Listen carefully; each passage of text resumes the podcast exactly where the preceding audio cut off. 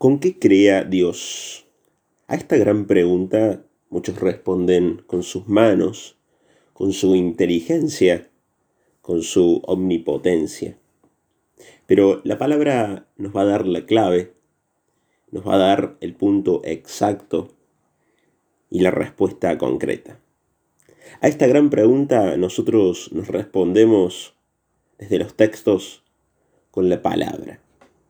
Y la palabra es el elemento, no es uno, sino el elemento central dentro de los dos testamentos, tanto el Antiguo como el Nuevo.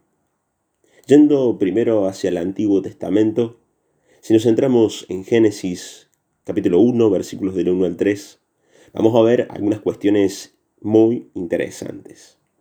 En primer lugar, en los versículos 1 al 2, Dios es aquel que nos forma desde un comienzo es decir, está en el origen de todo. Y el motivo no es que haya estado aburrido o se hubiese sentido solo, sino que su creación es de pura generosidad. Es por amor. El amor crea por amor y no sabe otra cosa que dar amor.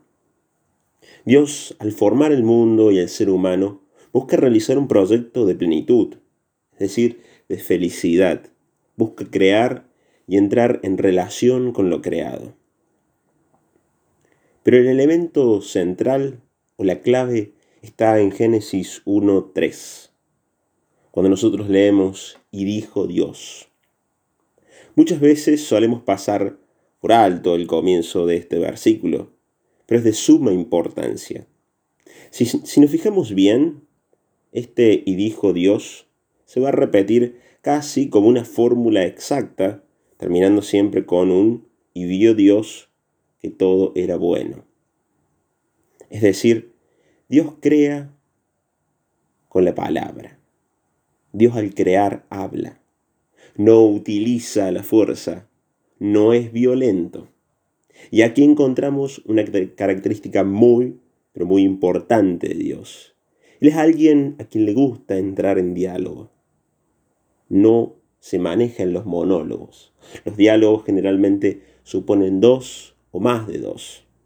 Al crear, Dios no impone su voluntad, como un rey caprichoso, centrado en su propio egoísmo, de esos que podemos leer en alguna novela, ver en alguna película o leer en algún libro de historia, sino que la creación siempre va a estar en referencia a otros. Pasamos un poquito a tratar el tema de la palabra. En primer lugar, es viento, es soplo, como nos dice en el versículo número 2. Y el soplo es lo más débil que existe. Uno no podría levantar un mínimo objeto con un soplo. De allí que no se puede violentar a nadie con la palabra o con el soplo, sino entrar en relación. En el libro de Génesis, nosotros no creemos en un Dios prepotente y violento, sino a quien le encanta entrar en diálogo con lo creado. Por eso si uno quiere, Dios no es aquel que convence, es decir, que trata de vencer, no, sino aquel que dialoga. Dios no quiere convencer a nadie, quiere entablar un proyecto de amor. Finalmente, esto mismo también lo encontramos en el Nuevo Testamento, en el Evangelio de Juan capítulo 1, versículo 1. Y es un versículo en el cual el autor repite tres veces el término palabra. Evidentemente nos quiere decir algo. Y es que Jesús es la verdadera palabra de Dios, la última que se nos va a dar a conocer y que va a revelar, va a mostrar la voluntad de Dios. En Cristo Dios quiere conversar con nosotros, tomar unos mates, vamos a decir. Busca acercarnos su amor, entrar en diálogo. Dios no quiere servilismos, no le interesan los sacrificios. Desea estar con nosotros, conversar, para que en Él seamos uno, seamos alianza. Dios busca una creación que sea comunión y relación. No estamos hechos para vivir en soledad.